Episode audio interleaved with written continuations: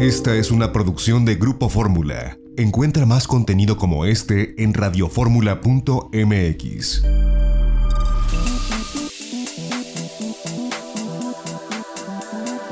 Grupo Fórmula presenta a Mari Carmen Cortés, Marco Antonio Mares y José Yuste. Las tres personalidades más destacadas de la economía, las finanzas y los negocios en Fórmula Financiera.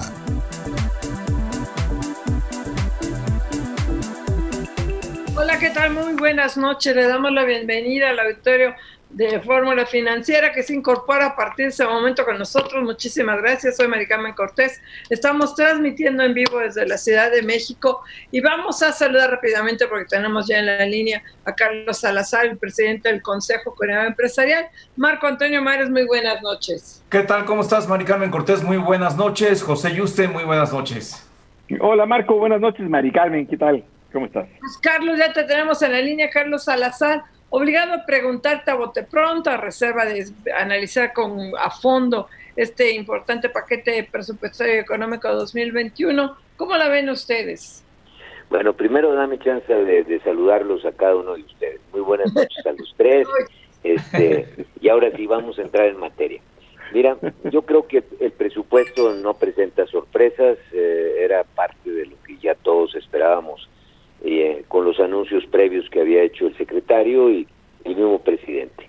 Eh, nosotros aplaudimos que en contra de lo que algunos legisladores habían empezado a especular de aumentos de impuestos, pues no haya un, un, un aumento en los gravámenes ni en, la, ni en las tasas, eh, de tal manera que eh, esto no, no hubiese provocado, como he venido yo diciendo, pues un balazo en el pie. Imagínate en una situación como la que estamos viviendo todavía venir con propuestas de incrementos fiscales. Eh, lógico, para la Secretaría de Hacienda es un gran reto equilibrar el presupuesto. Eh, las necesidades siguen siendo las mismas que teníamos, incrementadas por todo el efecto del COVID. Lo refleja el presupuesto con el incremento de más de 9% en los gastos de salud.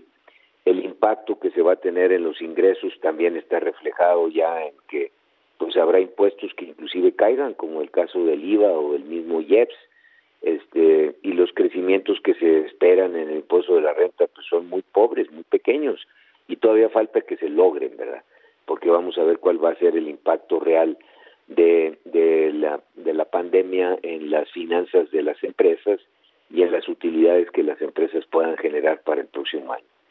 Eh, con todos estos retos, nosotros también vemos muy positivo que, que se privilegie la inversión. Hacía muchos años que no veíamos un crecimiento en inversión en infraestructura.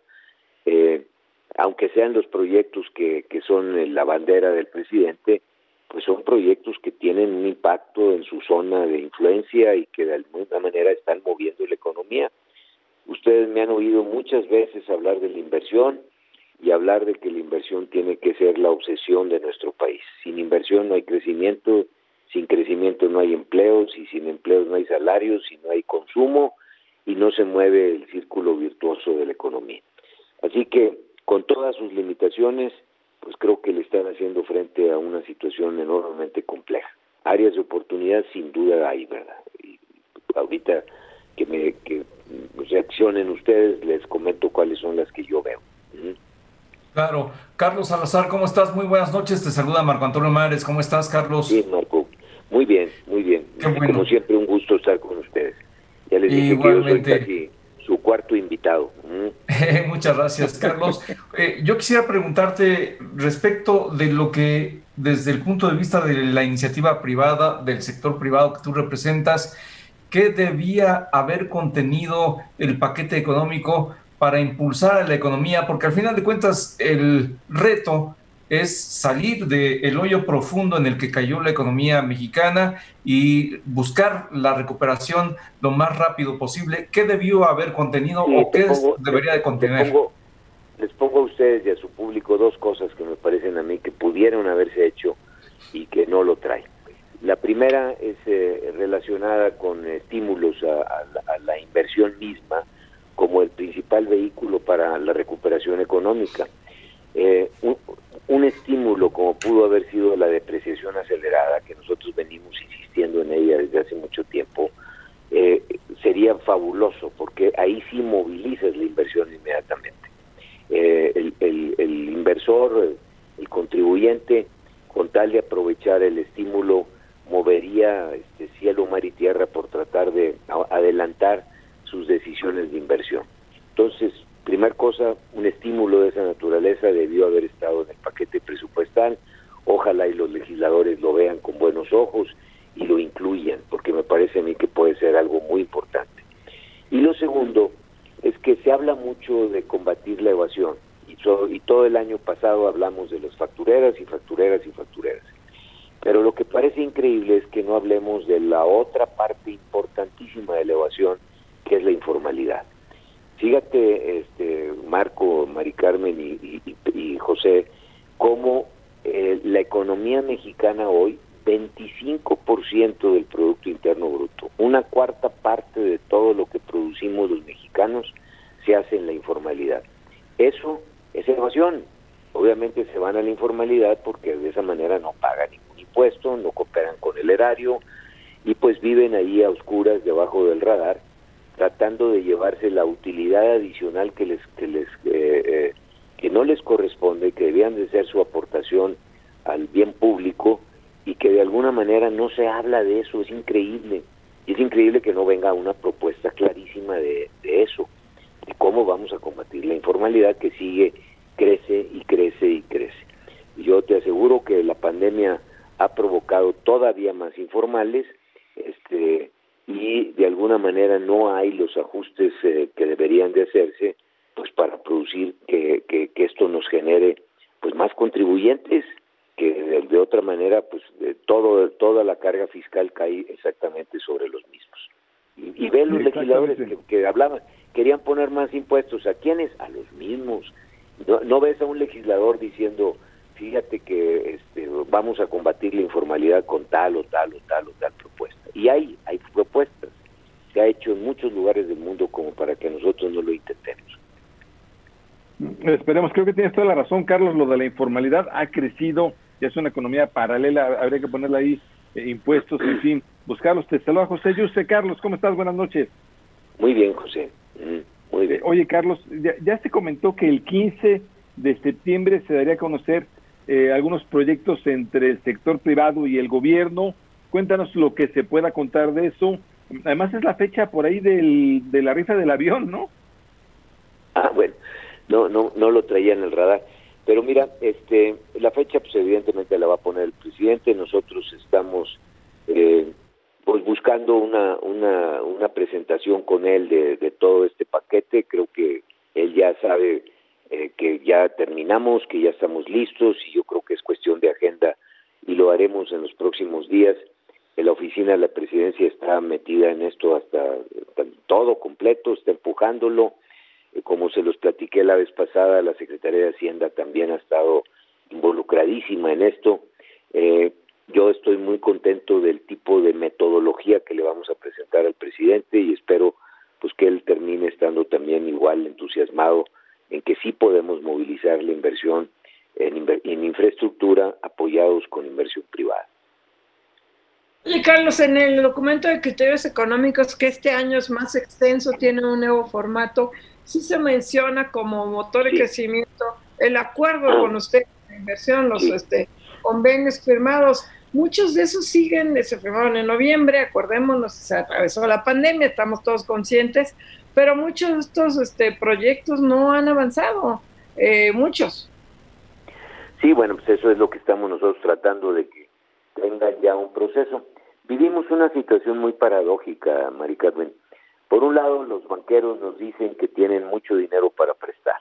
Cada vez que se entrevista a, mis compañeros de, la Asociación de Banqueros, ellos insisten en que hay 800 mil millones de pesos ya en este momento eh, disponibles para prestarse. Por otro lado, sabemos que hay de todo tipo de proyectos. Tú nomás ponte a pensar en las grandes eh, limitaciones que tenemos de movilidad, de falta de agua potable, de carreteras, de caminos, de líneas de energía eléctrica eh, para su mejor distribución, de gasoductos, de presas. Bueno, sería eh, inacabable la lista de cosas que se tienen que hacer en nuestro país. Bueno, si juntamos las dos cosas, dinero disponible y por otro lado necesidades clarísimas de, infraestructura en el país, eh, bueno, pues yo creo que podríamos estar verdaderamente en una actividad completa en todos los rincones de México, provocando proyectos y más proyectos.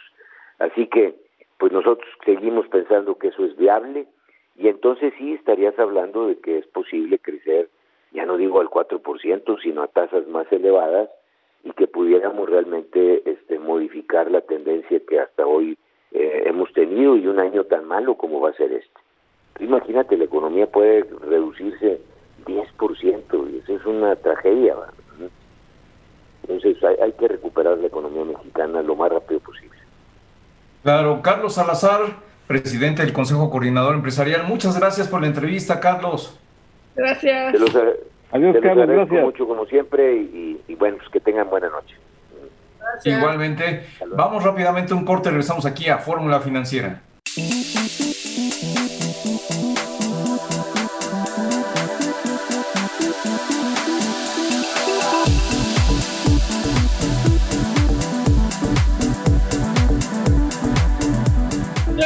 Aquí a Fórmula Financiera y tenemos en la línea a Gabriel Llorio, subsecretario de Hacienda. Gabriel, ¿cómo estás? Hola, Mari Carmen, buenas noches. Muy bien. Oye, Gabriel, pues cuéntanos en torno a pues, lo que hemos podido ver a bote pronto del paquete económico para 2021. El consenso, creo yo, generalizado es que son ustedes muy optimistas. Yo entiendo que tienen que vender bien el camello, ni modo que digan que pues, no come, que no duerme, que no hace pipí, tiene que vender el camello. que, toma mucha agua en el desierto. para decir que vamos a crecer 4.6% el año próximo. Eso, porque a mí no me quedó muy claro, sí vi los criterios, pero la expectativa de crecimiento, que es cierto, eh, creo que es JP Morgan el que dice que a lo mejor crecemos al 5, no son ustedes el más alto del universo. ¿Por qué? ¿En qué vamos? ¿Por qué lo basan? Sí, no, eh, yo creo que, digamos, en, coyunturas como las que estamos viviendo, de donde hay una crisis de salud y una crisis económica, la información oportuna no necesariamente capta eh, con la misma rapidez la evolución de la economía y por eso creo que muchos de los de los modelos que, que, han estado usando los analistas tienen una gran variabilidad. Como tú bien mencionas, hay inclusive casos como JP Morgan que tienen una estimación del 5.5, nosotros eh, en realidad estaríamos pesimistas eh, si nos comparamos con ellos. Eh, yo creo que hay, hay, dos, hay dos efectos. Obviamente, y claramente hay un efecto de base de comparación. Eh, la caída de este año es bastante abrupta, estamos estimando que sea 8, pero nuestro rango está este, entre menos 7 y menos 10. Y obviamente la base de comparación eh, genera una contracción del, del valor de la, de la economía en términos nominales y el 4% en realidad, aunque pareciera mucho, 4.6, en realidad no nos va a llevar al mismo nivel que tiene la economía, probablemente que tuvo la economía mexicana en el 2018. Entonces, aunque parece una cifra alta de crecimiento porque es el cambio porcentual, la base de comparación genera este efecto, pero no vamos a ver una economía como la que teníamos antes del COVID. Eh, es simplemente un efecto de base de comparación. Ahora, ¿cómo calibras para llegar al 4.6? Eh, nosotros lo que estamos suponiendo y lo que estamos analizando es que la información de alta frecuencia que estamos observando eh, diaria en recuperación de empleos, operaciones en puntos de venta, pues ya hay, ya hay obviamente una recuperación porque se han reabierto los sectores, generamos un cierre por diseño y, la apertura pues también es por diseño, aunque va a ser más gradual. Y, y lo que estamos observando con los modelos que hicimos es que eh, la economía, digamos, pareciera que está intacta en términos de sus factores de producción, quiere decir que la capacidad está instalada y no hubo una merma en estos factores. El, empleo, digamos, aunque hay personas que están desempleadas, están listas para, para reintegrarse al mercado y las empresas, las naves pues, eh, industriales siguen operando o están ahí, aunque algunos se han cerrado y probablemente algunas sí van a, sí van a sufrir eh, consecuencias, tal vez algunas van a desaparecer. Pero los factores están ahí y entonces la, la pregunta es más bien qué tan rápido se puede reabrir la economía cuando vamos a tener que seguir coexistiendo con el COVID. Claro, Gabriel, Gabriel Llorio, ¿cómo estás? Te saluda Marco Antonio Mares, muy buenas noches. ¿Qué tal, Marco? Buenas noches. Gabriel, ¿cuáles son los motores que van a impulsar el crecimiento económico al nivel que ustedes están eh, proyectando? Eh, porque lo que vemos, y tú tienes un punto en el sentido de que la información no fluye tan rápidamente y los agentes económicos eh, pues, y los agentes y, los eh, analistas, pues no necesariamente tienen toda la información como si la pueden tener ustedes, pero ¿en dónde ves la fortaleza de la economía, independientemente de que, como tú dices, pues ahí está intocada en términos de producción la economía, pero ¿cuáles son los motores que, que tú ves que pudieran impulsar este crecimiento? Yo creo que primero y antes que nada se está manteniendo la macroestabilidad, eh, la, estabilidad macroeconómica es muy importante para no generar desequilibrios. Lo que estamos enfrentando no precisamente se debe a, desequilibrios acumulados ni a burbujas, ni tampoco a choques eh, en, sectores específicos como en el 95 lo fue el sector financiero. Entonces creo que la solidez y los fundamentales de la economía están ahí para un arranque, eh, para un arranque sólido, pero va a ser gradual. Ahora, ¿dónde están los motores de la economía? Obviamente estamos tratando de que en el gasto, en el gasto público, eh, dentro de los márgenes que tenemos, metimos lo más que se pudo en gasto de inversión sin desproteger también el gasto social. Aquí hay dos variables que hay que cuidar porque el gasto social te permite eh, pues estabilidad, digamos, social o calma social, mientras que el gasto en infraestructura te genera empleo. Por lo tanto, se incrementó el gasto social en, en cinco, el, perdón, el gasto en infraestructura en 5% pero el gasto de inversión eh, específicamente física se incrementó en 8%, entonces estamos tratando de en los márgenes generar esta inversión inversión pública. Ahora bien, eh, obviamente también tiene que venir del sector energético, eh, al parecer en dos semanas ya la oficina de la presidencia junto con el Consejo Coordinador Empresarial harán un anuncio en cuanto a, a los acuerdos que han llegado de inversión totalmente privada en el sector energético y creo que ahí hay otro otro motor de, de desarrollo. Y también lo que estamos eh, un poco previendo y que siempre ha sido una de las agendas que tiene Hacienda, es tratar de expandir el, ban el sector financiero, eh, no solo como un motor de financiamiento, sino que el mismo sector comparativo con, eh, de manera comparativa con la región eh, tiene muchísimo más ventajas, pero no es profundo, no es tan dinámico como quisiéramos. Entonces también vamos a trabajar en reformas que, que generen una flexibilización del sector financiero y que lo podamos hacer crecer. Así es, Gabriel. Estamos platicando con Gabriel Llorio, subsecretario de Hacienda, sobre el presupuesto 2021. De saludo, José Yuste. Gabriel, ¿cómo estás? ¿Qué tal, José? Bien, ¿y tú? Muy bien, muchas gracias. Oye, viendo el tema de deuda, eh, veíamos, bueno, que obviamente se incrementó por el, por el tipo de cambio, la deuda sobre todo que está en moneda extranjera, eh, en los requerimientos eh, financieros del sector público, que incluso ustedes van a buscar bajarlos, qué bueno, es, una, es, un, buen, es un buen dato eso. Sin embargo, el año se ve complicado y viendo deuda interna, ahí parece que van a estar colocando más. Aumenta la deuda interna, ¿verdad? Sí, digo, eh, eh, durante este año, si recordamos al inicio de la, de la pandemia del COVID, se dislocaron los mercados, se generó bastante volatilidad, sobre todo en los mercados emergentes. Hubo el famoso flight to quality a, las, a, las, a los activos de menor riesgo, pero más seguros, como en los mercados estadounidenses. Eso nos llevó a recomponer un poco los programas entre el programa interno y el programa externo. Eh, y, se genera en una, en una coyuntura como la que estamos viviendo. Para el siguiente año eh, sí se está planeando colocar más deuda, digamos, en el mercado doméstico, precisamente para disminuir la exposición a las variaciones del tipo de cambio. como tú bien mencionas, este año la, el valor de la deuda subió solo por el efecto de depreciación de la moneda y obviamente el ratio deuda-PIB cayó por la caída de la economía. Eh, pero para el siguiente año estamos, mejor dicho, para este año estamos esperando que, los requerimientos financieros, el saldo cierre en 54.7 y con el y con la propuesta de equilibrios fiscales y balances se pueda ajustar a 53.7 al cierre del 2021.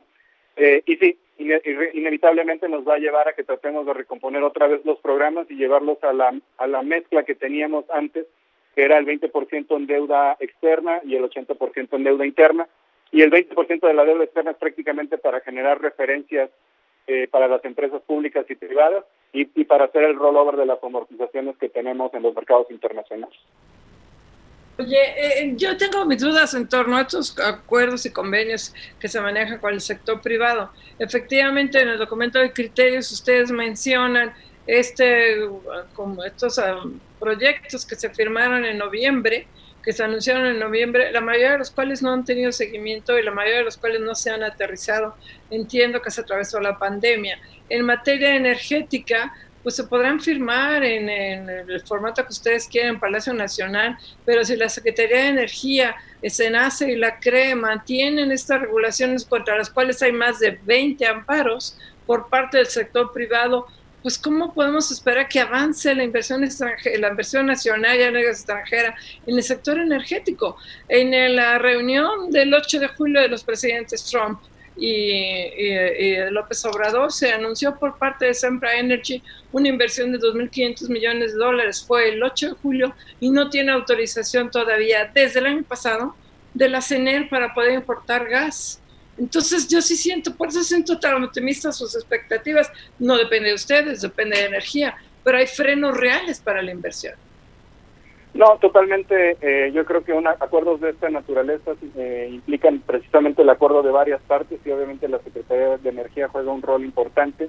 Eh, pero digamos, ellos ellos obviamente están sentados en la en la mesa de negociación. El caso de, la inversión de Sempra, de hecho, se está discutiendo y proponiendo que se expanda. No, necesariamente nada más el permiso de exportación que se ha estado que ha estado proponiendo la empresa, eh, se están llegando a acuerdos porque hay compra, importación y venta de, gas, tanto traer gas de Estados Unidos como, como canalizar gas en una zona donde México no necesariamente tiene eh, la conectividad para movilizar el gas y en esa zona también el despacho es bastante caro.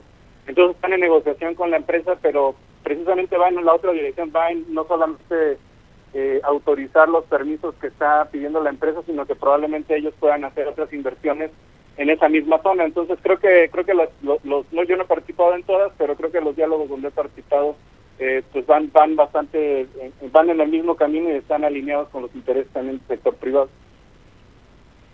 Sí, Gabriel, eh, bueno, tenemos un minutito. Eh, respecto de Pemex, hoy el subgobernador de Banjico señalaba que es un dolor de cabeza, pero se puede convertir en un, en un cáncer. ¿Compartes la reflexión?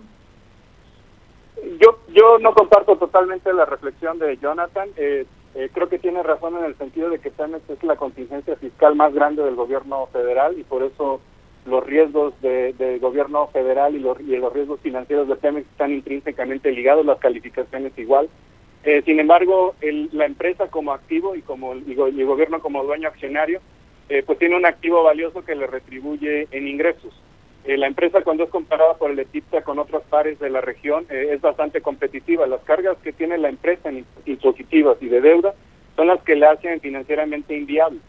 Entonces, eh, nosotros hemos trabajado junto con ellos para ir reduciendo la carga impositiva.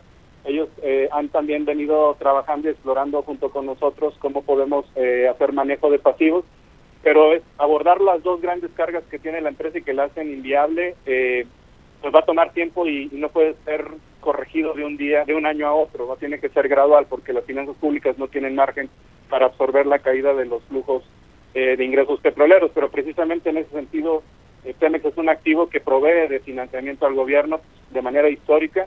Nosotros queremos eliminar eso, pero no se puede hacer de un año a otro. Entonces, parcialmente eh, coincido con lo que dice Jonathan, pues, es, una, es una contingencia fiscal, pero sí creo que es un activo valioso para la federación, le provee parte de nuestras finanzas públicas precisamente están petroleras. Así es. Pues agradecerte mucho la entrevista, estar con nosotros, Gabriel, Gabriel Llorio, subsecretario de Hacienda, revisando este paquete presupuestal del 2021. Muchas gracias, Gabriel. Gracias, Gabriel. No, al contrario, les agradezco mucho, mucho el espacio y un saludo a los tres. Buenas noches. Buenas noches, gracias. Vamos a un corte comercial.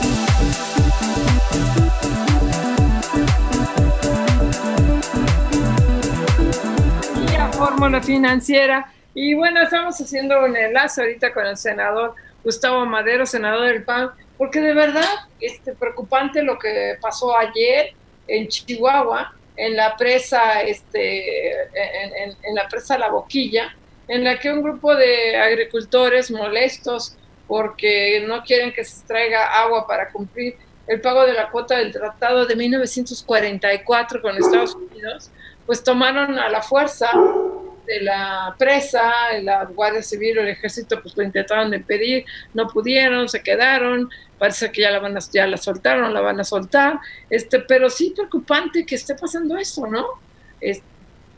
Ah, pero ya tenemos y nos da mucho gusto precisamente en la línea a Gustavo Madero, senador del PAN. Gustavo, tú sabes mejor que yo qué está pasando allí en Chihuahua, cuéntanos con esta presa.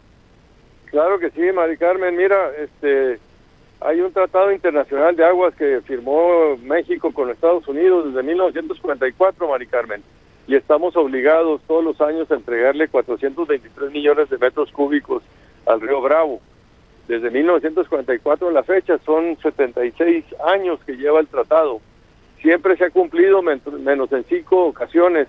Cuando no llueve, Mari Carmen, pues se esperan y, después se complementa el agua en el siguiente ciclo. Se acumulan cinco años para llevar la contabilidad. Este, esta es la primera vez en historia, en estos 76 años, que el gobierno de la República abre las presas de riego las presas de los agricultores que están destinadas para uso agrícola, para el agua concesionada, para entregárselas a los Estados Unidos al Tratado Internacional de Aguas. Es la primera vez. Y eh, Chihuahua está en sequía, eh, eh, no ha llovido, el 80% de los municipios está en sequía, se están perdiendo todos los cultivos de temporal y los cultivos de riego se están comprometiendo y ya no va a haber agua para el próximo ciclo agrícola, Mari Carmen. Y el gobierno federal lo que está haciendo es unilateralmente mandar al ejército, sin decir agua va, mandándolo con toda la, la Guardia Nacional para abrir las compuertas y a la fuerza este, extraer el agua que es de los agricultores, que está concesionada para uso agrícola y no para entregársela al tratado. Cuando se hizo el tratado, se hablaba de escurrimientos, no se hablaba del agua de riego con la que se iban a pagar esos 423 millones de metros cúbicos anuales. Marco Madero te saluda Marco Antonio Mares, ¿cómo estás? Muy buenas noches. Buenas noches Marco Antonio, buenas noches a todos. Gustavo, eh, hoy el presidente eh, habló del tema y dice que no habrá problema, que se va a resolver. ¿Cuál es la solución? E incluso eh, hubo allí algún señalamiento de que es, el PAN es el que está promoviendo esto. Eh, ¿Cuál es la solución para que se resuelva y México pueda cumplir y al mismo tiempo pues la población no resulte afectada? Claro que sí, Marco Antonio. Mira, te digo, en 76 años siempre se ha cumplido menos en cinco ocasiones y este después se, rezarse ese faltante. Eh, lo que pasa es que el presidente está mal informado este, le están politizando el asunto y déjame decirte con tristeza que el día de hoy hubo ya este, una persona fallecida y otra se está debatiendo entre la vida y la muerte por una agresión que en teoría puede ser causada por la Guardia Nacional. Después de las manifestaciones ya iban a su casa de regreso y en el automóvil este, eh, sufrieron este, estos ataques. Ya hay vidas humanas que se están perdiendo por este conflicto que se está saliendo de las manos. Urge que el gobierno federal dé la cara, que acuda a Chihuahua y se siente con los productores para explicar cuál es la situación desde el punto de vista del gobierno, que es el que administra el agua, y garantizar eh, que va a haber para el uso agrícola el próximo ciclo y que no se comprometerá la productividad y la economía de las familias, porque son 30 mil familias que viven de la agricultura y que ahorita están con la crisis económica, además esta otra crisis del agua, este, se van a quedar sin dinero y sin comida para el próximo año. Tiene que ir el gobierno federal a Chihuahua a dar la cara y a sentarse a hablar con los presidentes de los módulos de riego. Mira, así es, Gustavo, te saluda José Yuste. ¿Cómo estás? Buenas noches. Buenas noches, Pepe. Buenas noches. Qué, gusto saludarte, Gustavo. Oye, sería mucho problema platicar y, negociar con Estados Unidos. Oigan, en este momento no les podemos dar esto y se los vamos a, reponer. Eh, hay mucho problema por eso.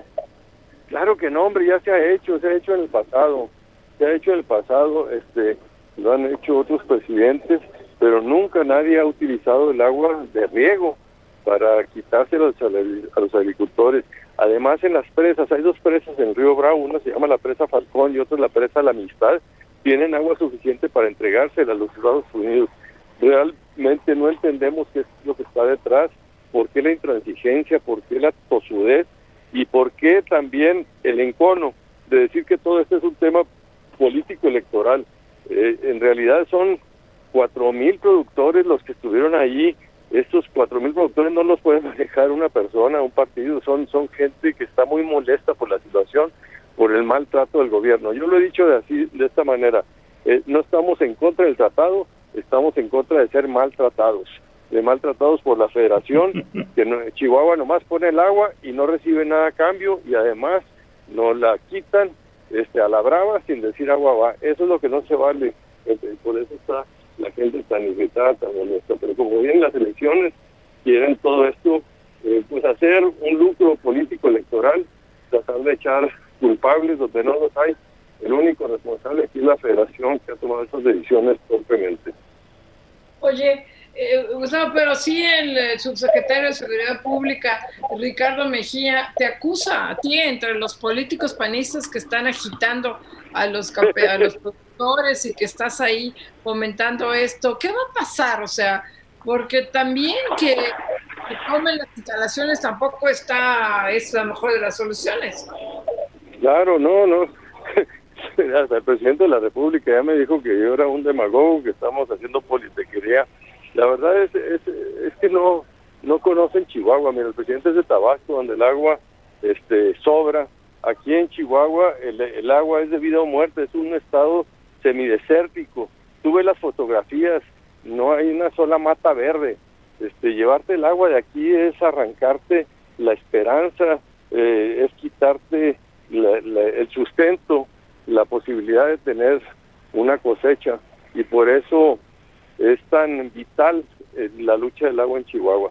No es un tema electoral, es un tema de todos los chihuahuenses Estamos unidos, aunque sí debo decirlo que en este tema los representantes de Morena han estado más bien discretamente eh, pues, eh, callados, no se han manifestado, pero todos los demás sí hemos, nos hemos unido con los agricultores para que eh, estar del lado de los agricultores es estar del lado correcto de la historia. Así le digo yo al presidente de la República, que no se equivoque.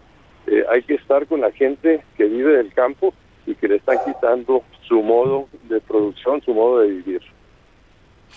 Claro, Gustavo, eh, ¿en cuánto tiempo calculas que pudiera encontrarse la solución y quién podría intervenir para que se resuelva? Llevamos seis meses sin que nos reciban, sin que nos atiendan, sin que den la cara. Este, mandaron traer a los agricultores, dijeron que no venga nadie del PAN, que no venga el gobernador, que nomás los vamos a recibir los presidentes de los módulos de riego. Eh, los tuvieron tres días y no los recibieron. Llegaron a Chihuahua y abrieron la otra presa que estaba cerrada. Realmente con mucha torpeza, con mucha falta de sensibilidad han manejado esto. Todo esto se puede resolver si, bueno, eh, se llama Blanca Jiménez, la directora de la Comisión Nacional del Agua, se apersona, da la cara y se sienta a negociar y explicarle a los agricultores cuál es la situación y cuáles son los compromisos que asume el gobierno federal frente a ellos. Fíjate que y con agua había sido muy sensible para estos casos, tengo entendido, Gustavo, que con agua sí había solucionado cosas eh, eh, por las otras administraciones. Sí, en esta, en este momento, este, hay ya un, eh, un, un rompimiento de la comunicación, del diálogo. Hay, este, están insistiendo que en Chihuahua hay agua y que esto se está manejando políticamente. Mientras mantengan esa actitud y esa posición, van a estar negando una realidad social y económica y no los va a conectar con la solución y con, con la problemática de mi estado y de los agricultores. Pues te queremos agradecer mucho, Gustavo Madero, senador del PAN. Oye, nos queda un minutito. ¿Qué opinas del paquete económico? Híjole, pues yo estoy, estoy muy preocupado, Mari Carmen. Realmente este, yo siento que eh, nunca le han atinado a estos hombres con las cuentas. Siempre este, estiman cuentas alegres que nunca se dan quedan por debajo. No es por el COVID, ya desde antes veníamos con problemas y temo que vamos a que sigue habiendo problemas. ¿eh? El presidente habla de una recuperación en B, en B de la ayuda dental, en B chiquita, de estas de que una caída rápida y una subida rápida. Yo temo, Mari Carmen, que va a ser eh, no una B, sino una K. ¿Qué quiere decir? Una salida divergente, asimétrica. Va a haber gente, la que exporta, los concesionarios del gobierno, los que les va a ir muy bien, pero hay millones de personas que le va a ir muy mal, que van a perder su ingreso, van a perder su patrimonio y que van a entrar a engrosar las filas de la pobreza, más de 12 millones de personas. Por eso no va a ser una B chica, va a ser una K y México se va, se va a ir Sí, gracias, bonito. Gracias, Gustavo. Vamos a un corto. Thank you.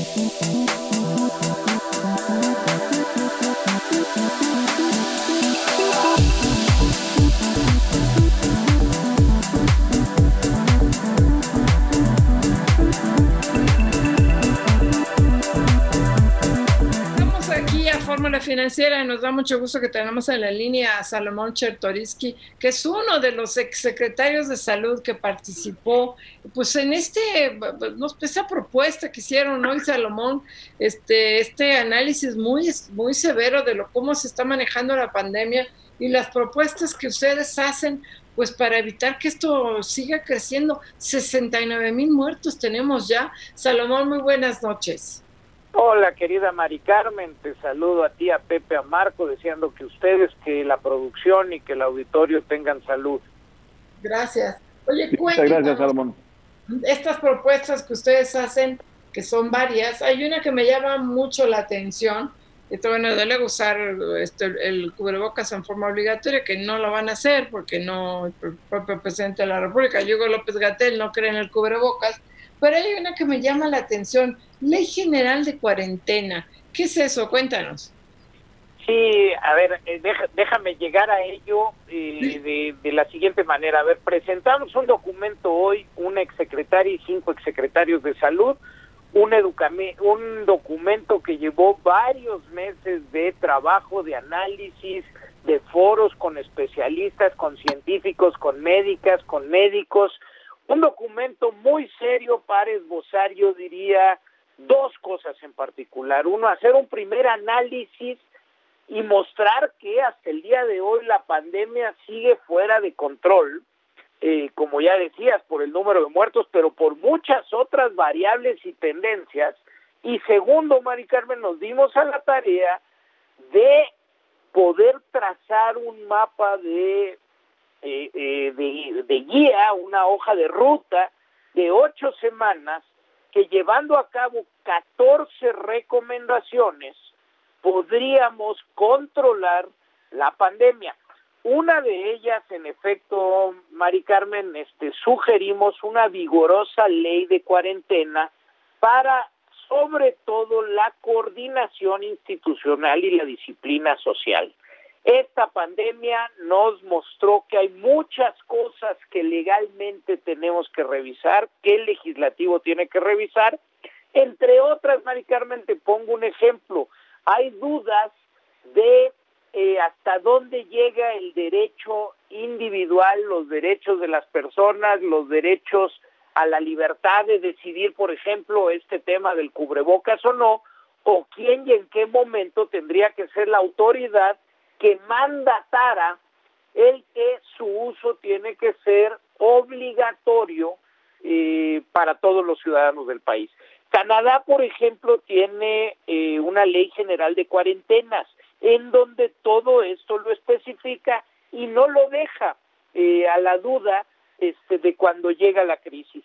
Nosotros, dado que la, la pandemia de, del COVID-19 va a durar todavía mucho tiempo y es otra de las recomendaciones, irnos haciendo a la idea de que esto no se aplanó, esto no se acabó, todavía no vencimos, falta mucho tiempo en donde la pandemia estará con nosotros, pues más nos vale empezar a legislar los huecos que hoy hemos encontrado que todavía existen.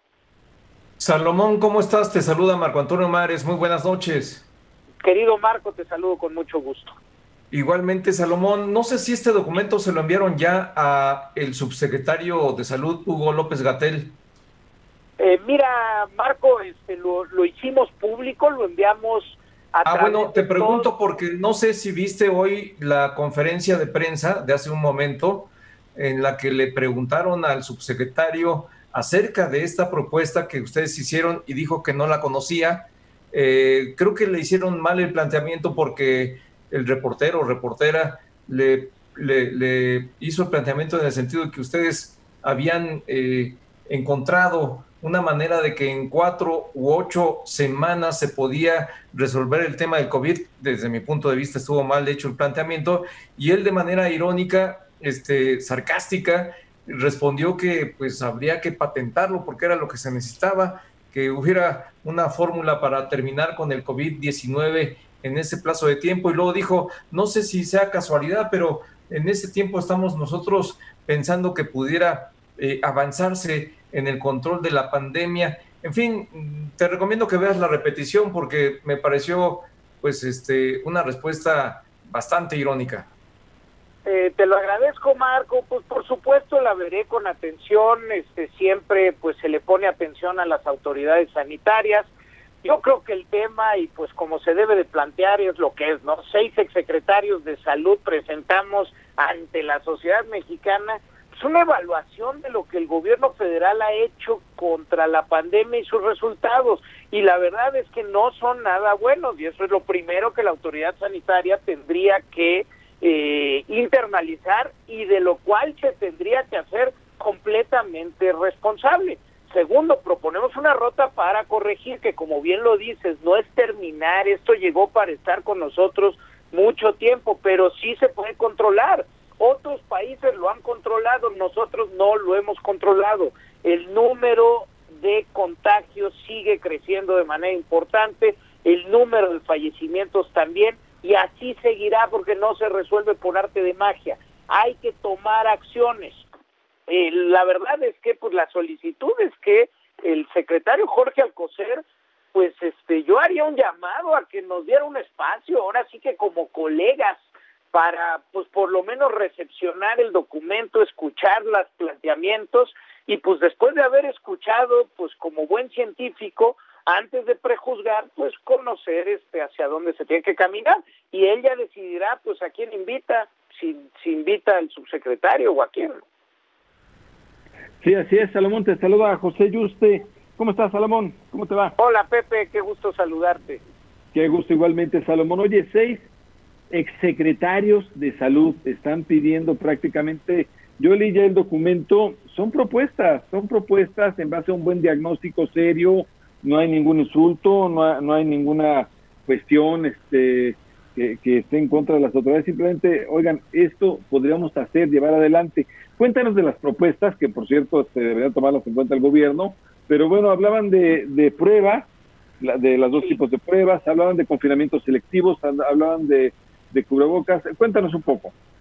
Sí, a ver, este, para no ser exhaustivo, ya he platicado con Mari Carmen el tema de, de, la Ley General de Cuarentenas, pero hablamos en efecto de la recolección de la mayor cantidad de datos y de la mejor calidad posible. Necesitamos una gran base de datos nacional que tiene que partir de un número mucho más preciso del número de contagios y por tanto necesitamos forzosamente incrementar el número de pruebas que se vienen realizando. Esto es algo que se ha aprendido ya a lo largo de muchos meses en los países que más exitosamente han manejado la pandemia.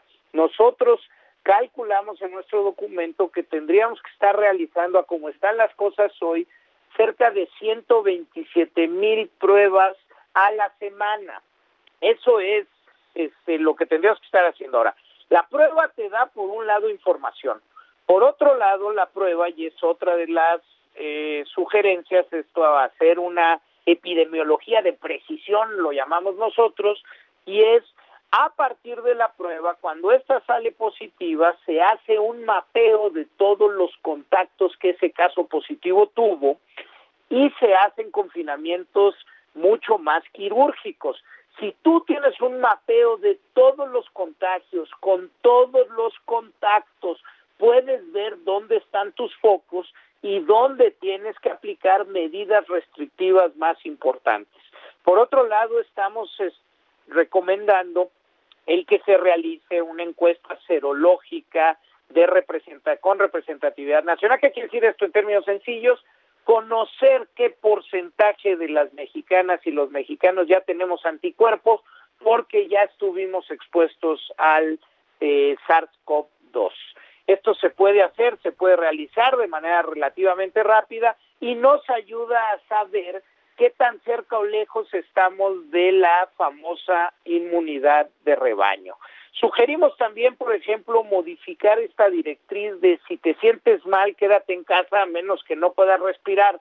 Nosotros decimos no, hoy hay evidencia suficiente que ante los primeros síntomas o la detección del caso positivo, hay que empezar a monitorear de tal manera que tiene que haber parámetros en donde la señal sea ir al hospital, porque en el hospital vas a recibir atención oportuna que te puede salvar la vida. Pongo un dato, 79% de todos los fallecidos en nuestro país no han llegado a cuidados intensivos, no han estado en terapia intensiva, no han estado conectados a un respirador mecánico. Esto quiere decir o que mueren en casa o que llegan muy tarde a la unidad médica y ya no hay grandes posibilidades, grandes oportunidades de salvar esa vida. Entonces tenemos que cambiar esa directriz. Estamos hablando, Pepe, de que debemos de iniciar una campaña de vacunación extraordinaria para la influenza. Eh, ya eh, vienen los tres últimos meses del año, viene la temporada invernal, con esto eh, viene la temporada de influenza estacional. Lo que hemos visto en el cono sur es que eh, viene tranquila, eh, la propia eh, pandemia, los confinamientos, el distanciamiento físico, la higiene, han ayudado a que los casos sean muy leves, pero aún así a nosotros Salomón nos va a agarrar la guillotina, Salomón Chartoriski, te agradecemos mucho. Este, muy interesante. Vamos a que habrá que leer este documento. Muchísimas gracias. Buenas, buenas propuestas. Gracias, mientras a cuidarnos y a ponerse el cubrebocas todos, ¿eh? Desde luego, gracias. Vamos un corte.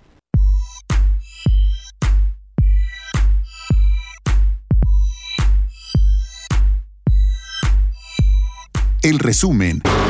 En Fórmula Financiera, la información más destacada del mundo de las finanzas.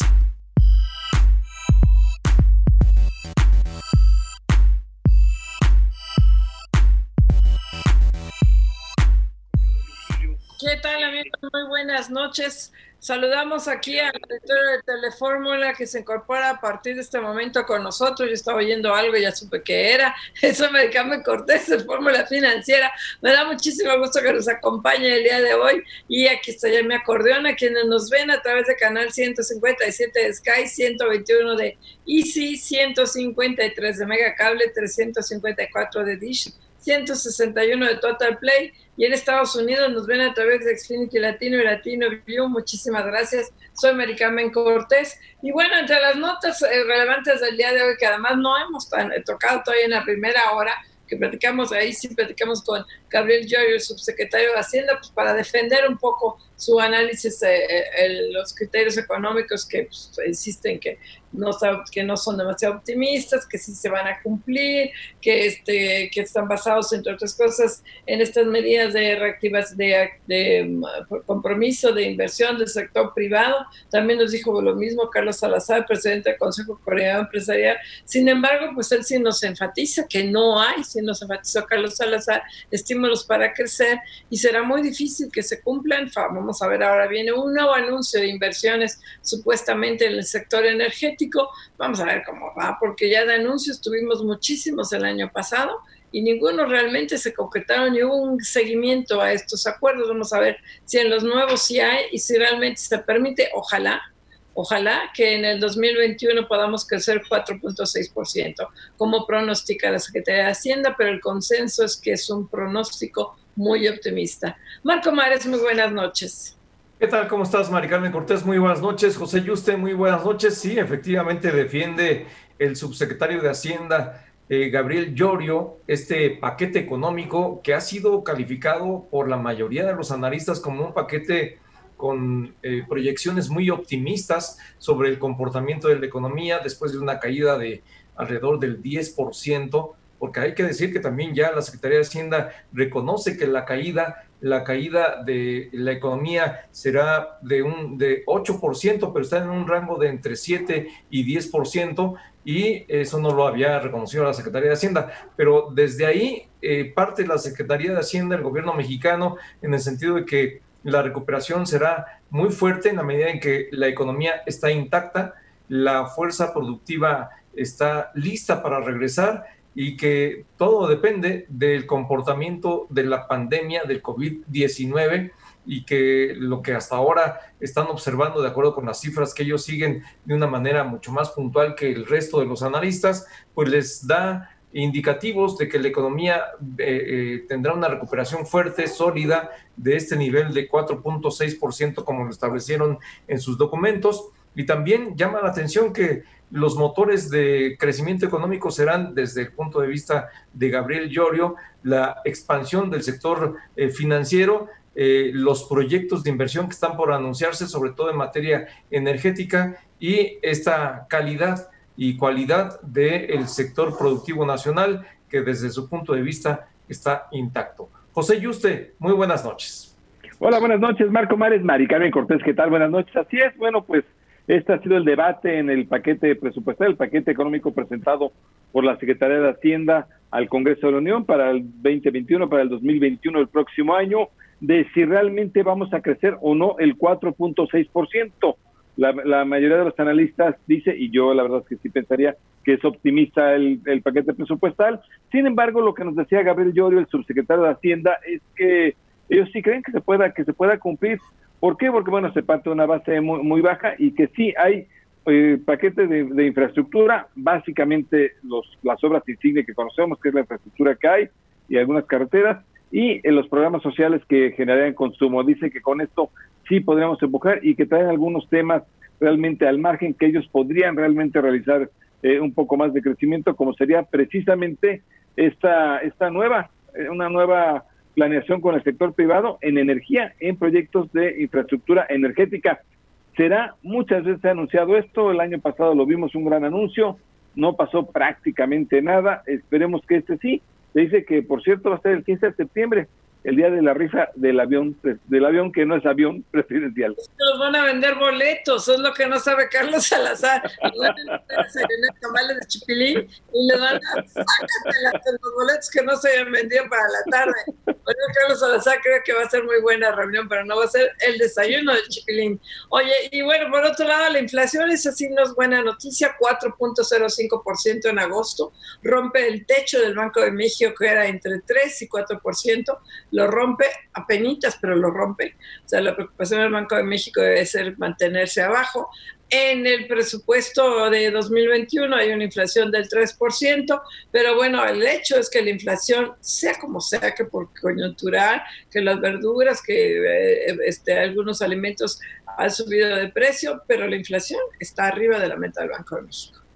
Sin duda es preocupante este nivel de inflación. El Banco de México lo que ha venido proyectando es que hacia el cierre del año podría ir eh, convergiendo en el objetivo. Lo cierto es que hay presiones inflacionarias, hay preocupación y ya que estamos hablando del Banco de México, lo que destacó hoy fueron las declaraciones del subgobernador de Banjico, Jonathan Heath, quien dice que la recuperación tomará de dos a seis años dependiendo del consumo y la inversión. Esto lo dijo en un foro que organizó la agencia calificadora Moody's, en donde también se pronunció respecto de la situación de Petróleos Mexicanos. Dijo que Petróleos Mexicanos es un dolor de cabeza y que si no se atiende, podría derivar incluso en un cáncer. Así de grave ve la situación de eh, esta importante empresa petrolera mexicana que hoy, eh, pues desde el punto de vista del gobierno mexicano, eh, se está buscando que se convierta en una palanca de desarrollo nacional. Sin embargo, por tantos problemas que tiene, pues obviamente a muchos les parece que no podría ser una palanca de desarrollo, sino más bien un lastre para las finanzas, para las finanzas públicas. José usted. Así es, y bueno, acabamos de entrevistar a Salomón Chertorivsky, él como exsecretario de salud, junto con otros cinco exsecretarios, es decir, seis exsecretarios de salud presentan una propuesta llena de, datos, llena de complementos, llena realmente de propuestas. Y hoy la respuesta que acaba de ser del subsecretario Hugo López Gatel es que pues hubiera sido mejor que la presentaran en marzo. Realmente una descalificación que hay por parte del gobierno Oigan, son seis exsecretarios de salud que además los datos de, López Gatel, los resultados son fatales, no hay, buenos resultados. Estamos en el escenario catastrófico dicho por el propio López Gatel. y aún así no acepta ninguna propuesta. Es de llamar la atención. En esta propuesta viene que sí se realicen pruebas de las dos, que desde luego se realicen pruebas, que haya confinamientos selectivos, cuarentenas selectivas, si realmente ven un brote fuerte, un confinamiento selectivo, que se, sepa realmente estadísticamente en, qué vamos, en qué estamos, que se utilice obviamente el cubrebocas. Eh, realmente es una propuesta muy, muy, yo creo que muy atinada por parte de los secretarios de salud, pero pues la descalificación llegó muy rápido y pues hasta me atrevería a decir que con soberbia. Y bueno, 69.095 muertes confirmadas, eso lo da a conocer el propio López Gatel, 647.507 casos, estamos a punto de llegar a 650.000 casos de contagios y desde un principio, desde marzo, estos mismos ex secretarios de salud han insistido en la necesidad de usar cubrebocas. El único necio o dos necios que no lo quieren usar es el presidente de la República, Andrés Manuel López Obrador, y el subsecretario Hugo López Gatel. Pero todos los demás, todos los secretarios de, salud, eh, todo el mundo, bueno, todo el mundo, no, Trump tampoco quiere, y Boris Johnson tampoco quiere al principio, y el de Brasil tampoco, pero siempre han recomendado hacer pruebas y usar cubrebocas. Los únicos que no han querido son López Obrador y Hugo López, López Gatel. Así que no venga a decirnos ahorita que en marzo le hubieran dicho, porque bien que se lo dijeron y tiene seis meses sin hacer caso. Sí, la verdad es que no es la primera vez que se pronuncian estos exsecretarios de salud y hoy tú decías, Pepe, que eh, Hugo López Gatel se manifestó con soberbia, yo diría que con ironía y hasta con sarcasmo, y puso en duda la credibilidad de este grupo importante de expertos, de exsecretarios de salud. Dijo, bueno, les dieron cabida ahí en un periódico y además, este, pues no se sabe si tienen fines políticos o no, porque creo que hasta salió de alguna de las sedes de algún partido político, en fin, una serie de señalamientos que llamaron la atención. En lugar de tomar lo positivo de la propuesta, se fue por el lado negativo. Así es, pero bueno, vamos a un corte comercial, regresamos aquí a Fórmula Financiera.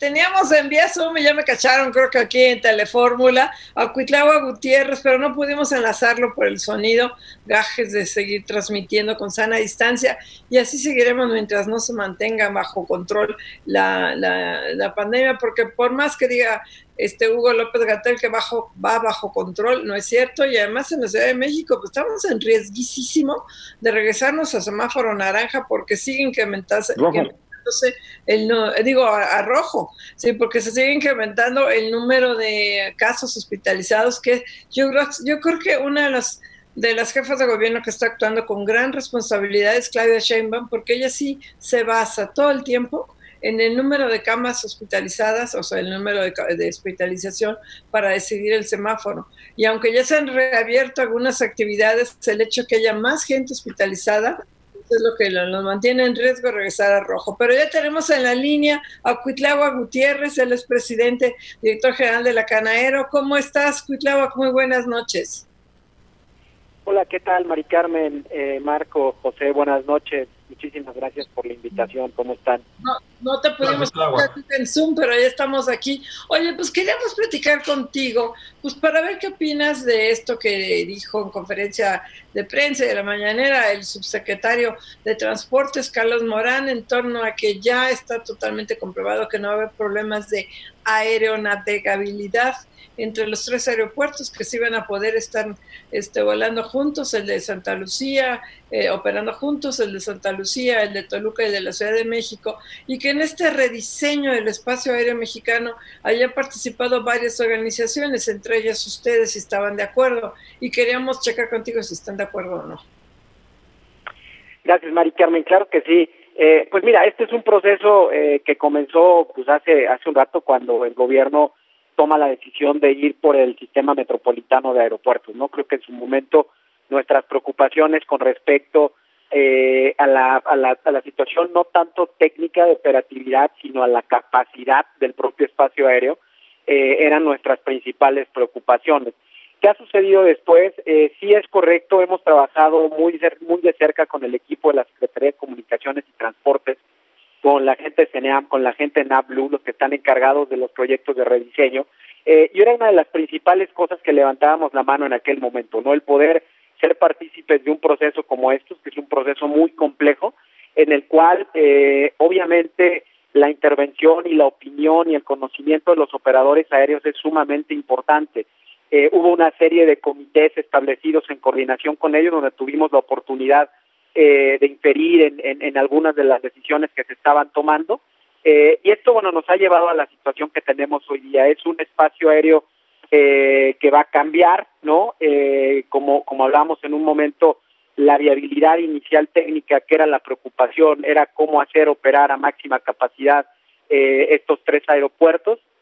Lo que va a arrojar el, el rediseño del espacio aéreo ahora eh, es una nueva trazabilidad de las rutas para las aeronaves eh, lo cual, eh, bueno, de alguna manera, y es un paso que aún todavía eh, es un proceso, como te decía, largo, eh, hay una fecha de diciembre a la que hay que llegar, y en este proceso que estamos eh, participando, pues estamos asegurándonos eh, precisamente de todos los aspectos de seguridad, de todos los aspectos de eficiencia operativa, y sobre todo que en este nuevo proyecto podamos obtener lo mejor, ¿no?, de, de lo que se ha decidido hacer. Nosotros optábamos, bueno, nuestra posición como industria fue clara, la decisión fue esta y, y, lo importante era poder participar y poder estar en este proceso que es algo que pudimos lograr eh, hasta este momento. Claro, Cuitlagua, ¿cómo estás? Te saluda Marco Antonio Mares, muy buenas noches. Hola Marco, ¿qué tal? Buenas noches. Cuitlagua, eh, desde tu punto de vista, ¿sí va a poder funcionar el nuevo aeropuerto de Santa Lucía, que ahora le denominan Felipe Ángeles? Eh, de manera eh, normal eh, o se tendrá que llevar adelante pues una coordinación de los vuelos para eh, aterrizajes y despegues, de qué manera va a funcionar, porque originalmente se decía que no había posibilidad de llevar adelante estas operaciones, y yo te preguntaría si es normal que primero se, se, empiece la construcción de un aeropuerto y luego se vea eh, si es factible o no la aeronavegabilidad. Claro que sí, Marco. Mira, pues primero, eh, evidentemente, no es como teniendo un ojo en blanco, lo, lo, lo, mejor y en un proyecto de este tipo, nosotros siempre lo dijimos es eh, dar inicio a un proyecto tan ambicioso como este.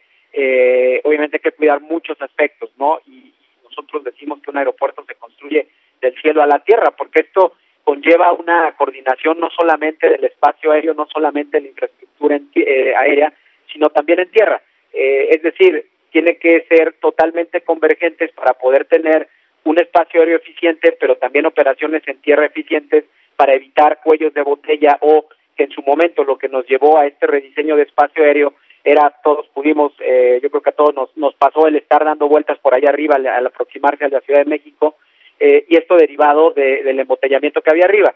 Obviamente estas eficiencias eh, que son eh, trasladadas ahora eh, con un nuevo, perdón, un nuevo eh, espacio aéreo, no deben ser trasladadas a tierra. Por eso es una parte que se debe hacer en conjunto. Pero bueno, la situación que tenemos acá, eh, respondiendo a, a, si esto es, esto es viable o no, técnicamente, técnicamente es viable en el sentido eh, que estamos hoy día también, ¿no? Que ayuda, ¿no? En el sentido de que esta crisis eh, trajo un sinnúmero, eh, como ya saben, de impactos a la aviación, una reducción de, operaciones sumamente importante.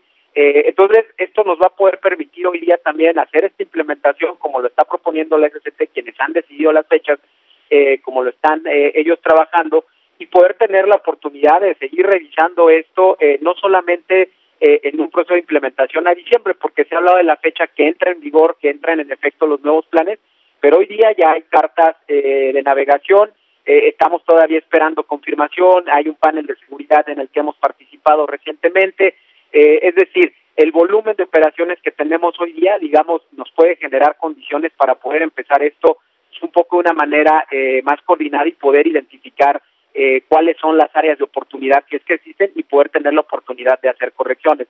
¿Cuál era nuestra preocupación en el pasado? Que era un espacio aéreo sumamente congestionado, y es donde hablábamos cuando hacer converger estos tres aeropuertos con estos niveles de capacidad, era algo que nos preocupaba y levantamos la mano muchas veces, ¿no? Hoy, vamos a decir, ese escenario eh, ha cambiado un poco y nos, nos permite el poder eh, ingresar a esto de lleno y poder estar metidos en el proceso con mucho más ojos abiertos, más ojos claros de lo que teníamos en el pasado. Así es, Cuitláhuac, te saluda José Yuste. Oye, cuéntanos por qué ha cambiado, porque Toluca no va a tener ya las operaciones porque va a ser Toluca, Ciudad de México y eh, Felipe Ángeles, que está muy cerca del de la Ciudad de México, y ese era el problema del mismo cono aéreo.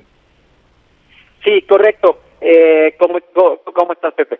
Eh, creo que un poco lo que quiero decir cambiando, cambiado es, eh, actualmente, eh, como saben, la demanda ha caído impresionante con, con esta crisis de, de, COVID, ¿no?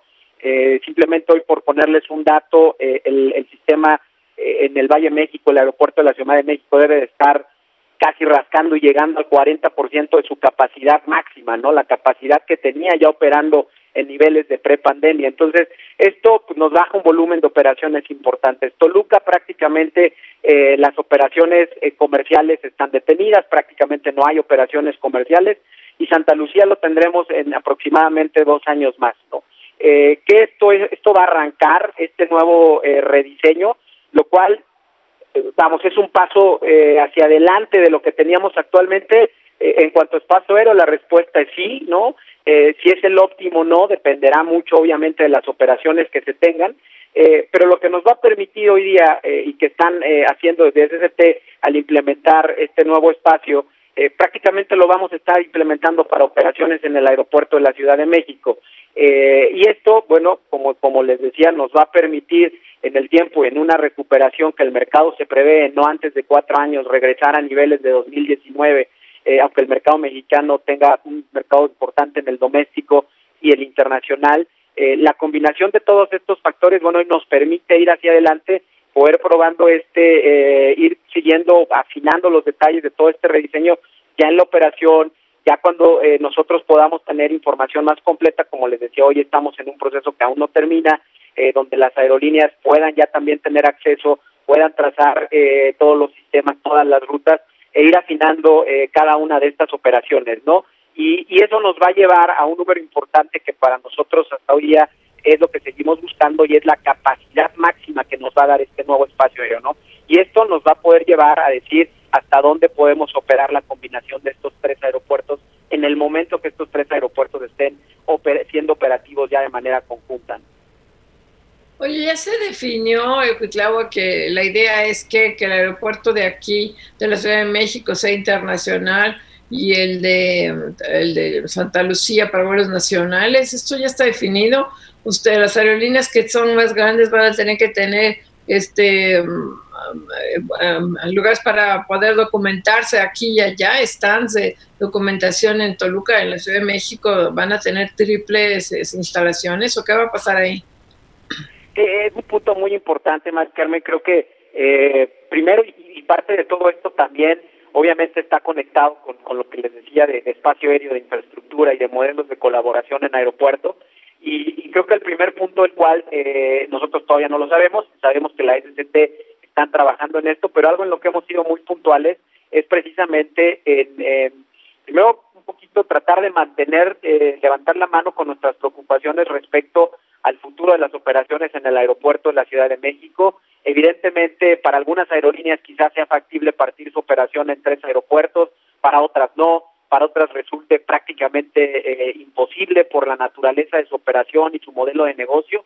Entonces, son muchas variables que, eh, que tienen que tener en cuenta para definir cuál va a ser eh, la orientación y la vocación de un aeropuerto, ¿no? A este momento, eh, como les comentaba, al igual que con Espacio Aéreo, estamos trabajando en diferentes comités de la mano con Serena, con SCT, eh, hoy un poco con el proyecto todavía a gran escala a nivel infraestructura, eh, lo que esto puede, eh, lo que esto puede ser eh, en un futuro y será muy importante ir definiendo cómo se va a utilizar ese aeropuerto, porque esto es lo que le va a dar realmente eh, vida hacia adelante. Yo te diría, al día de hoy eh, no tenemos nosotros una confirmación de cómo va a estar operándose cada uno de estos, sí estamos trabajando, sí estamos aportando nuestra opinión, nuestros comentarios al respecto para que esto pueda ser considerado y entonces sí los operadores, cuando esto eh, se tenga mayor claridad, se puedan ellos tomar una decisión eh, de qué es lo que puede suceder, ¿no? Hacer un aeropuerto pues, para operaciones. Pues, eh, eh, Cuitláhuac, eh, nos, nos agarra aquí la guillotina. Muchas gracias, Cuitláhuac Gutiérrez, country manager de Yata México, director general de la Canaero aquí en México. Gracias, Cuitláhuac. Gracias, Cuitláhuac. Muchísimas gracias, eh, Marco, Pepe, Mari Carmen. Buenas noches. Buenas noches. Un corte, gracias.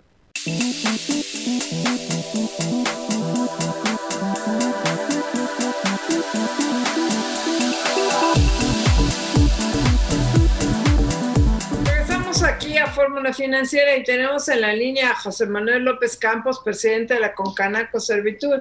¿Cómo estás, José Manuel? Un gustazo, como siempre. Buenas noches. Hola, Mari Carmen. Muy buenas noches.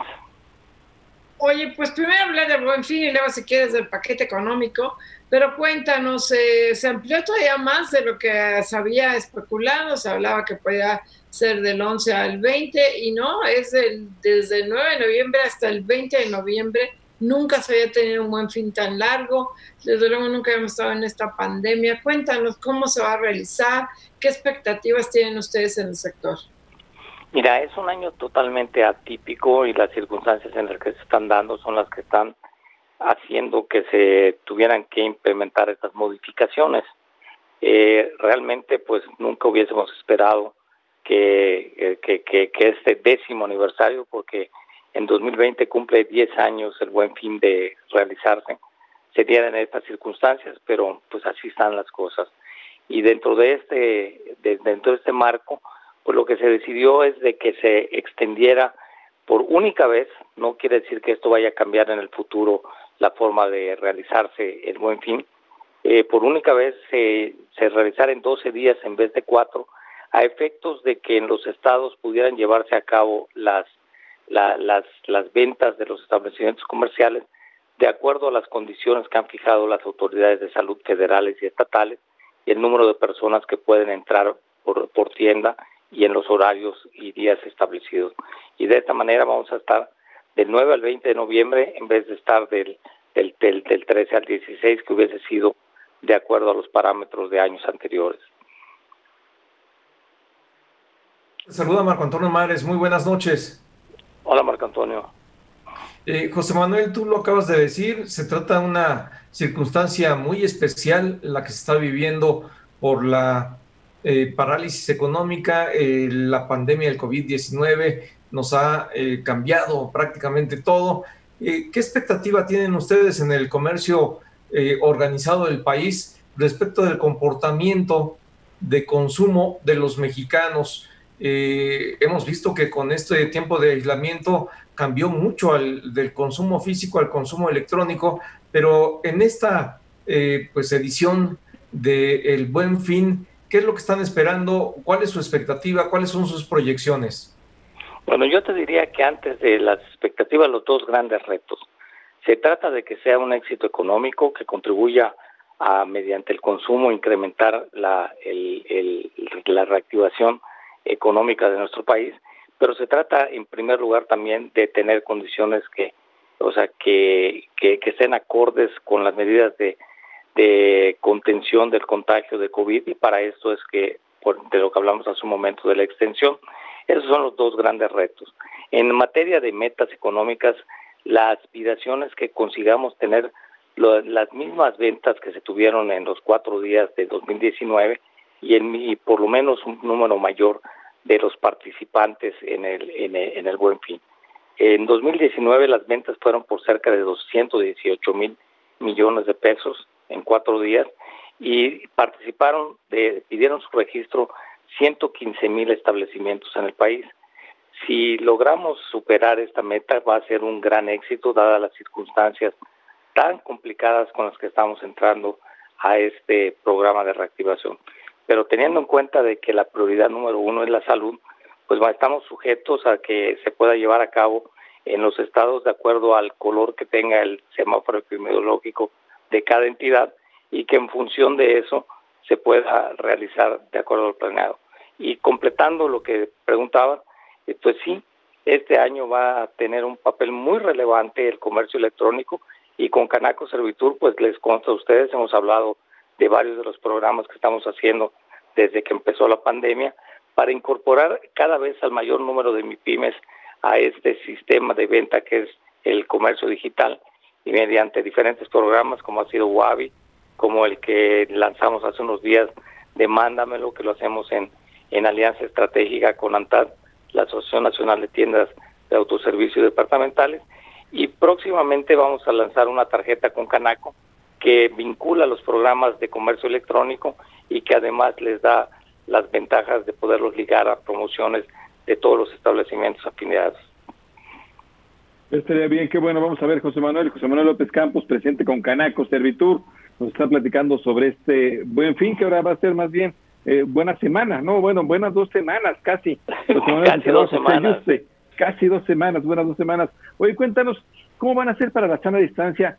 En particular en México lo que hemos visto, y creo que el otro día lo comentaba Mari Carmen, es que siempre eh, al principio donde hay realmente alboroto es para conseguir pantallas o electrónicos, pero sobre todo pantallas para, para ver este, la televisión. Ahí siempre hay problemas, siempre hay alboroto, siempre hay aglomeraciones. ¿Cómo le van a hacer este año para evitar eso? Bueno, esa es la razón de haber aumentado el número de días por esta única ocasión. La idea es de que se pueda, eh, de acuerdo a las a, la mercadotecnia que siga cada una de las cadenas que venden pantallas, o sea, de poder de, poder permitir que durante los 12 días estén disponibles estos productos y que la gente no tenga que, que, que hacer filas en el primer día ni correr para poder, tal vez tal vez, y digo esto, eh, va a depender de las políticas de cada, de cada cadena comercial, eh, se ponga un número de pantallas por día o se pongan algunas otras.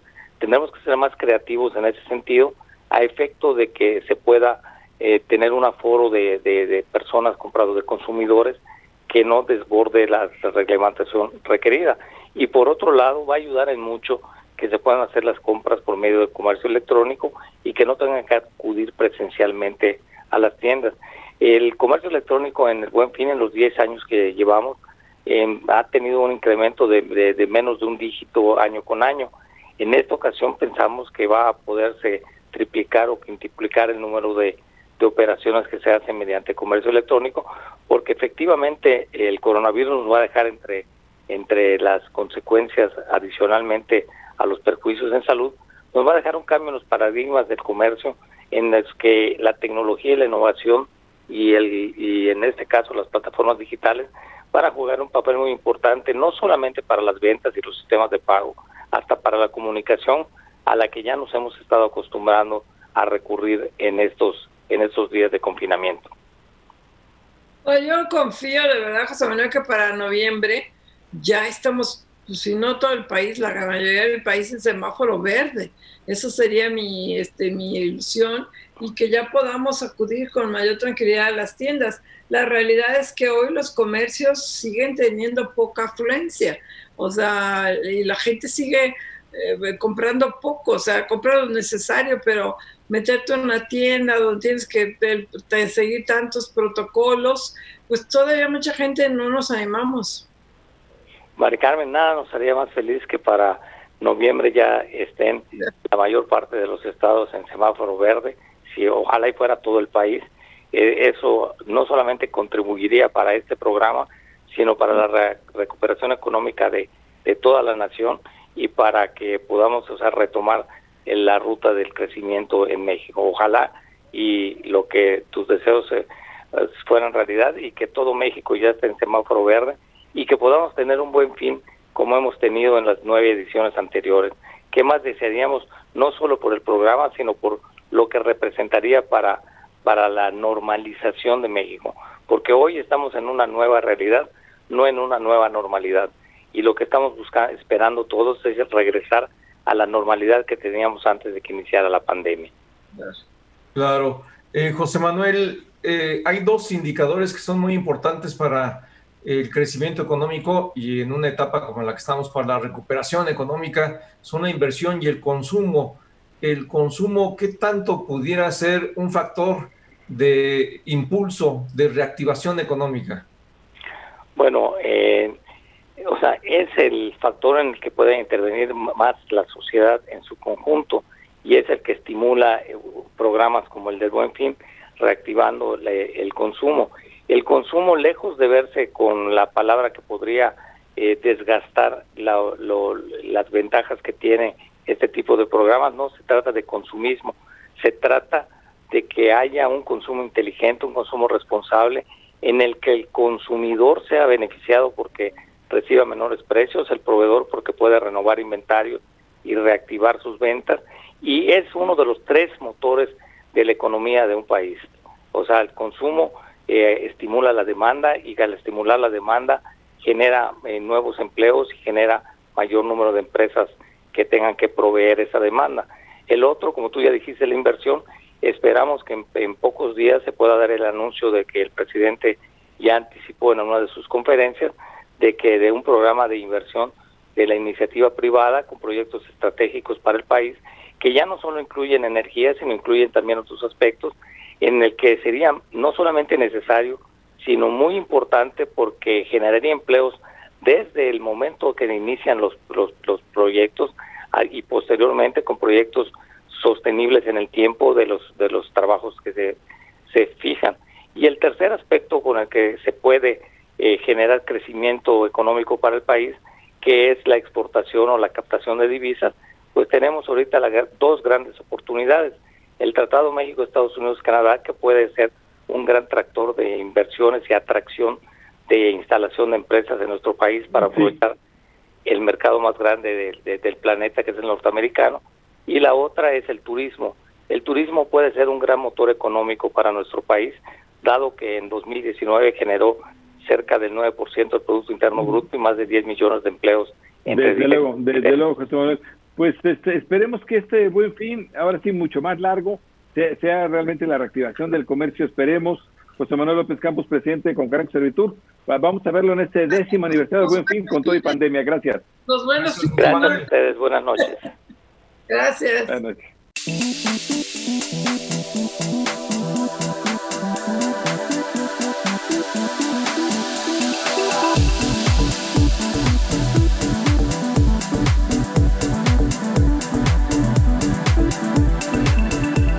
Regresamos aquí a Fórmula Financiera y tenemos en la línea a Félix Bonis, el director de análisis económicos de Cherry Ratings. ¿Cómo estás, Félix? Muy buenas noches. Buenas noches, ¿cómo están? Oye, Félix, pues este, justo ayer que el secretario de Hacienda presentó su, bueno, el paquete económico y hablaba de esta meta de crecimiento de 4.6% del PIB para 2021, tú sacabas, una, sacabas tu análisis y dabas a conocer que México va a ser uno de los tres países en la que, de acuerdo con ustedes, va a ser el de los que más pierda, solo superado por el Reino Unido y por España. A ver, cuéntanos. Pues uh, en términos en términos generales nuestra nuestra opinión en cuanto al presupuesto etcétera uh, Hacienda está tratando de, caminar por un camino más o menos equilibrado no es que tiene unos es, hay ciertos elementos muy austeros en términos del presupuesto para el próximo año. Tiene un déficit de como mencionaste como 2,9% que sí es un poco un poco alto y, en el contexto histórico, pero quizás ah, no muy alto dado, las, dado el entorno en que actualmente existimos. Y de hecho, el déficit que están suponiendo es por debajo uh, del déficit de, lo que habían estimado para cierre del año, entonces ya fue un poquito más uh, austero inclusive que lo que estaba estimando pero también al mismo tiempo están tratando de limitar el crecimiento de la de la deuda uh, como 54% más o menos del PIB en términos de saldo histórico. Uh, y qué bueno que lo están, uh, lo bueno que en eso es que ya, ya es un nivel relativamente alto, uh, como 10 puntos porcentuales por arriba de donde terminamos el año. Entonces, básicamente refleja el poco margen de, de maniobra que tiene Hacienda y el país básicamente en estas, en estas circunstancias. Y sí, como había mencionado, el gasto programable así va a sufrir uh, reducciones por un segundo año consecutivo, especialmente si quitamos lo que es pensiones y inversión física. Quitando esos dos elementos, vamos a tener una reducción en términos reales en, el gasto programable. Claro, Félix Boni, ¿cómo estás? Te saluda Marco Antonio Mares. Muy buenas noches, Félix. Buenas noches. Eh, Félix, ¿qué opinas respecto de las proyecciones en particular la del crecimiento económico para el próximo año en 4.6%. Hace un momento platicábamos con el subsecretario de Hacienda, Gabriel Llorio, y él nos decía que, bueno, tienen información que luego las, los analistas no, no tienen tan puntualmente o tan oportunamente y que lo que ellos están viendo es que viene una fuerte recuperación, que el aparato económico está prácticamente intocado y que el desempleo pues eh, eh, permite que eh, se recuperará muy rápidamente la planta productiva y que por eso son eh, tan esperanzadoras las, la propuesta del 4.6%. ¿Qué opinas al respecto, Félix? Pues sí, sí es un poco agresivo, no es, uh, no, no lo diría que es descabellado, uh, pero sí es, sí es un crecimiento mayor de lo que nosotros, lo que nosotros tendríamos. Uh, cierto punto también hay que tomar en consideración de que las tasas de crecimiento por razones estadísticas son un poco un poco sesgados, ¿no? Porque por, en buena parte ese cuatro y, y medio por ciento más o menos refleja o sea, en parte la, la caída que tuvimos o vamos a tener este año, pero de todas formas sí es una expectativa uh, más fuerte de lo que nosotros uh, estamos suponiendo. Y por otro lado, el hecho, uh, el hecho de que estamos viendo quizás alguna recuperación en esos momentos relativamente fuertes en algunos en algunos sectores en Estados Unidos, por ejemplo, también que es muy importante para las nuestras exportaciones. Yo supongo que el efecto inmediato después de eso sí puede haber un crecimiento muy uh, muy importante uh, de un pero pero es un crecimiento ahorita en esos meses uh, de un base bastante bastante baja. Entonces el hecho de que podríamos tener fuertes crecimientos en esos en esos meses no necesariamente indica que vamos a poder seguir varios meses inclusive todo el próximo año con esos mismos tasas de crecimiento. Y eventualmente eventualmente y esas fuertes tasas de crecimiento que podríamos ver uh, en a corto plazo, uh, nosotros pensamos que ya iría uh, iría a la baja. pero pero sí, yo creo que sí, ese es un elemento muy importante tomar en consideración, no no extrapolar hacia demasiado en el, en el futuro. Y sí pensamos que sí es un poco optimista. Sí, sí, sí, desde luego, Félix. Te saluda José Yuste. Oye, viendo uno de los supuestos más fuertes que trae el paquete económico, es el supuesto del crecimiento de Estados Unidos, que esperamos que en efecto siga creciendo y tenga una recuperación vigorosa. ¿Tú lo estás viendo así? ¿No ves nubarrones en, el, en la recuperación de Estados Unidos?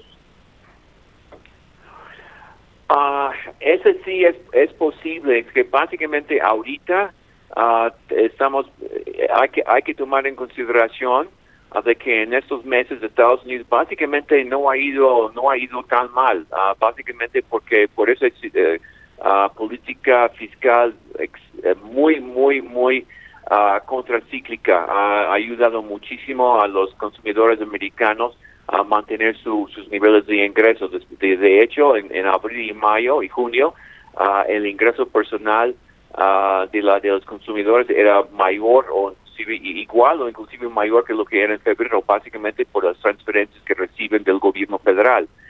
Pero ahora ya tenemos una situación en la cual ya hay mucha discusión en el Congreso, no se pueden ponerse de acuerdo en términos de hasta qué punto van a, continuar con esa política fiscal y por lo tanto podríamos ir viendo una disminución en, en la fuerza de la política fiscal uh, y, uh, y también Uh, todavía tenemos el periodo de, elecciones uh, y ese sí podría y elecciones bastante bastante complicados podríamos uh, tener muchos problemas especialmente en el conteo va a haber muchos yo creo que va a ser muy complicado y ese podría reducir un poco a la confianza del inversionista.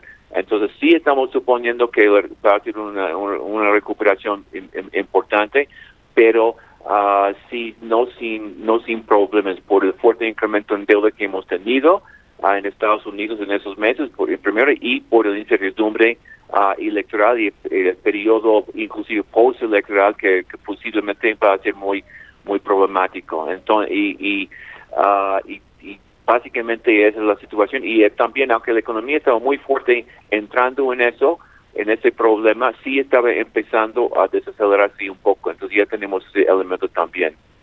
Pero entonces, Félix, ¿qué, cuál es el, ¿qué esperan ustedes para el crecimiento? En el criterios económicos en Estados Unidos se está planteando 3.8% de crecimiento para 2021, que es muy importante que Estados Unidos crezca para que nosotros portemos. Sí, ese, sí podría, sí, ese sí podría ser un factor también, ese sí podría ser más o menos Uh, bien, uh, pero perdón, el, uh, perdón, una pregunta. o sea, ¿cuál es lo que ustedes esperan de crecimiento en Estados Unidos? Sí, sí, más o menos, más o menos en, estos ah, en esos niveles y también la tasa de crecimiento uh, que vamos a ver hasta cierto punto puede ser exagerado. No es un tasa de crecimiento lo que normalmente esperaríamos, pero es un tasa de crecimiento que también está impactado por la baja tasa de crecimiento que, que, estamos teniendo en este año. Hay un efecto aritmético, pero sí nos parece que sí puede ser una tasa de crecimiento adecuada. La cuestión sería la confianza del consumidor en términos de qué es lo que va a comprar. si, si es una recuperación en servicios, por ejemplo, eso no nos va a ayudar mucho. Si es una recuperación en bienes duraderos, entonces sí nos va a pegar de manera o afectar de manera muy muy positivo. Y no sé en, qué condiciones va a estar el consumidor ah, en los próximos meses, hasta qué punto el consumidor todavía va a tener miedo de gastar, uh, etcétera, por todo el, shock, digamos, de lo que ha experimentado. Pero el dato de crecimiento nos parece más o menos adecuado. Félix, eh, desde tu punto de vista, la economía mexicana eh, tendrá una recuperación rapidísima o no? En 30 segundos, por favor. Yo pienso que sí va a ser inicialmente muy fuerte, pero ya rápidamente va a ir bajando a niveles de como 3% y próximos años, uh, en próximos años como 2%. Esa es nuestra expectativa a largo plazo. Rápidamente en el inicio y después ya desacelerando de manera importante. Pues Félix, Muchas gracias, Félix. Jefe Ratings, muchísimas gracias. Gracias. Adiós, Félix, gracias. Buenas noches y bueno, ya nos vamos. Marco Mares, buenas noches. Gracias, muy buenas noches. Hasta mañana. José Yuste, muy buenas noches. Buenas noches. Buenas noches, Marco, Mari Carmen, buenas noches, gracias. La producción de Diana Cepeda con la asistencia de Cindy Sánchez, José Juan Rodríguez, Lorenzo Casca en los controles técnicos y Álvaro López. Y cuidémonos, usemos cubrebocas. Nos vemos mañana. Gracias. Esta fue una producción de Grupo Fórmula. Encuentra más contenido como este en radioformula.mx.